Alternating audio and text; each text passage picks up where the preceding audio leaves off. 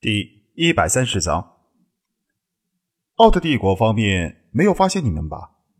宁勋有些担心的问。毕竟怪博士也是奥特帝国曾经的风云人物，小宝更是在奥特帝国上层挂上号的。虽然不知道其中的奥秘，但相信他们一旦被发现，自己舰队中所有的人都会有很大的危险。小宝得意的跳了起来。发现是自然不会的了，但是我们的战舰却是被人看望了好几次。奥特帝国的特工要是连你来到这里的交通工具使用的是什么都查不出来的话，那岂不是成了白痴了？不过嘛，你现在是奥特帝国顶尖的学者了，虽然暂时还没有对你太过信任，但是也肯定会下足狠心收买。自然不会上船检查的，只是有几艘特种战舰从我们的舰队周围扫过几次。放心吧，我们的隐身技术已经进入了第三代了，那些战舰绝对发现不了什么东西的。东方牧民留下的光脑中的科技实在是非常先进，到目前为止已经破解出来的资料中。有不少已经被确认，远远高出简单科技研究所中的全世界最高前沿等级。这些资料的先进程度已经超出了小宝和怪博士的想象。一个天大的疑问在宁勋的脑海中产生：东方牧民本是奥特帝国的首席科研专家，按照道理来说，奥特帝国也是应该有这些技术的资料的。但是小宝和怪博士的能力不是一般的科研人员能够相比的，但也没有理由到现在奥特帝国仍旧没有开发出光脑中的任何一样科学技术设备。联想到东方牧民曾经被奥特帝国追捕，明星有点怀疑东方牧民当初为什么会离开奥特帝国，说不定。是他偷去了奥特帝国研究多年的资料，并且利用职权将这些资料的存档全部销毁，因此后来奥特帝国才去想尽办法找到他。这个说法虽然看上去很合理，但是如果仔细想想，便会发现有很多的漏洞。因为即便是所有的资料被毁，只要研究专家还在，也没理由。花费几十年都没有再次还原出原先的资料。现在的奥特帝国科技水平也不该和光脑中的科技相差这么多。这中间隐藏的秘密实在是太令人难以琢磨了。当年奥特帝国的第一首席科学巨匠为何突然离去？小宝到底是如何制造出来的？制造小宝的仪器在哪里？地点又是在何方？东方牧民的光脑中的超先进的科学资料，到底和奥特帝国有什么联系？这一连串的问题让宁勋思考的头昏脑胀，一点也找不到头绪。唯一的办法就是找到知情人，一点一点的查清东方牧民离开时候的真实背景，再顺藤摸瓜找到一些线索。宁勋舒了一口气，不管如何。光脑中的科学资料对自己现在的帮助很大，反正自己使用丁力身份发布的技术资料都是经过修改的，也不怕被当年某位知情人士发现什么破绽。还好你们没有被发现。对了，你们现在能来到我这里了吗？林勋松了一口气，好奇的问道。虽然有小宝制造的通信器，互相联系非常方便。但宁勋还是希望小宝和怪博士在自己的身边，有这两个神通广大、老奸巨猾的怪物提供帮助，宁勋有信心完成一切的任务。小宝气狠狠地说道：“哼，别想了，你就老实的做几天全才科学家吧。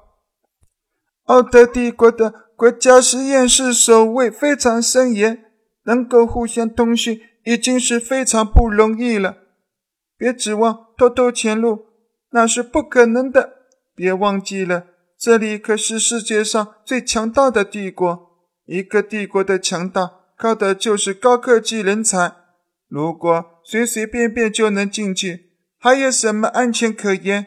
要知道，即便是两国打仗的时候，国家实验室也都是被列为仅次于政府首脑保护的对象。林星有些郁闷的点点头，虽然这让人非常无奈，但这也是没有办法的事情。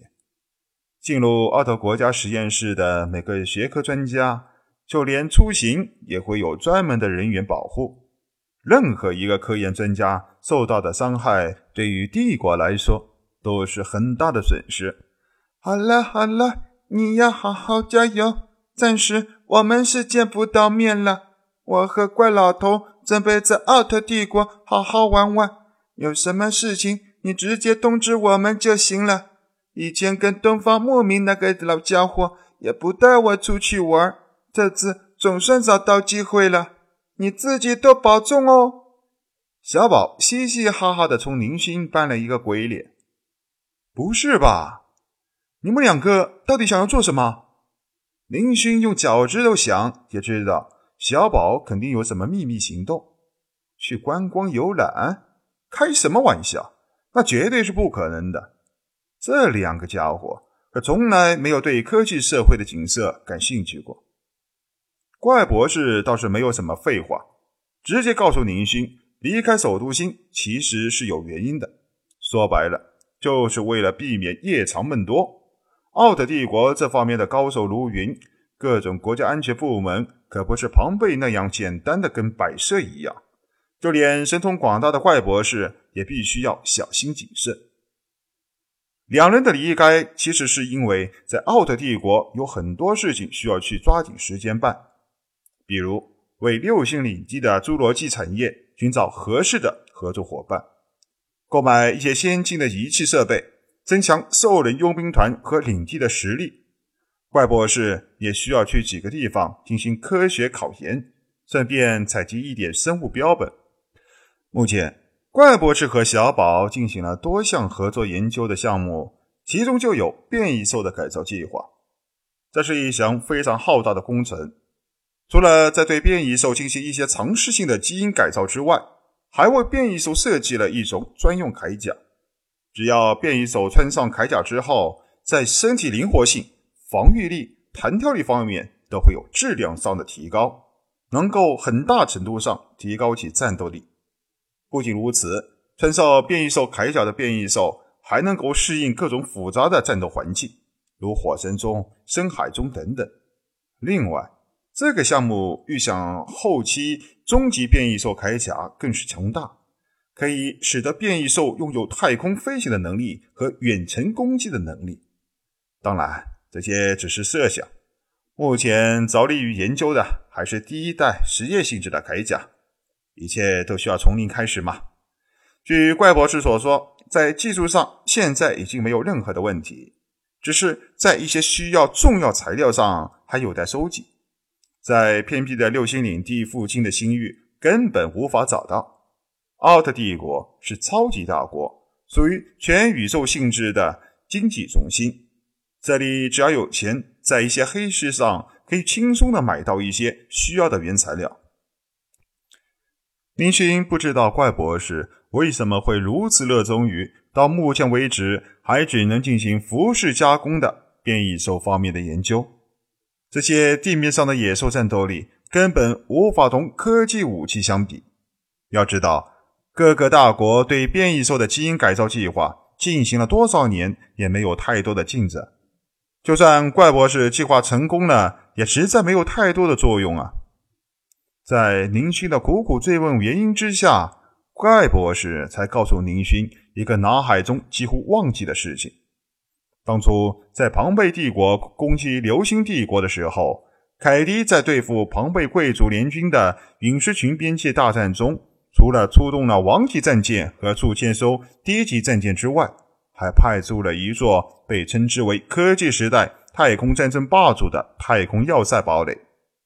这座太空要塞堡垒，林勋除了在影像资料中见过一次之外，就没有再见到过。战争过后，更是消失灭迹。据怪博士当时所说，那座太空堡垒并不是凯蒂家族当年从奥特帝国遗留下来的武器，而是怪博士的生物研究成果。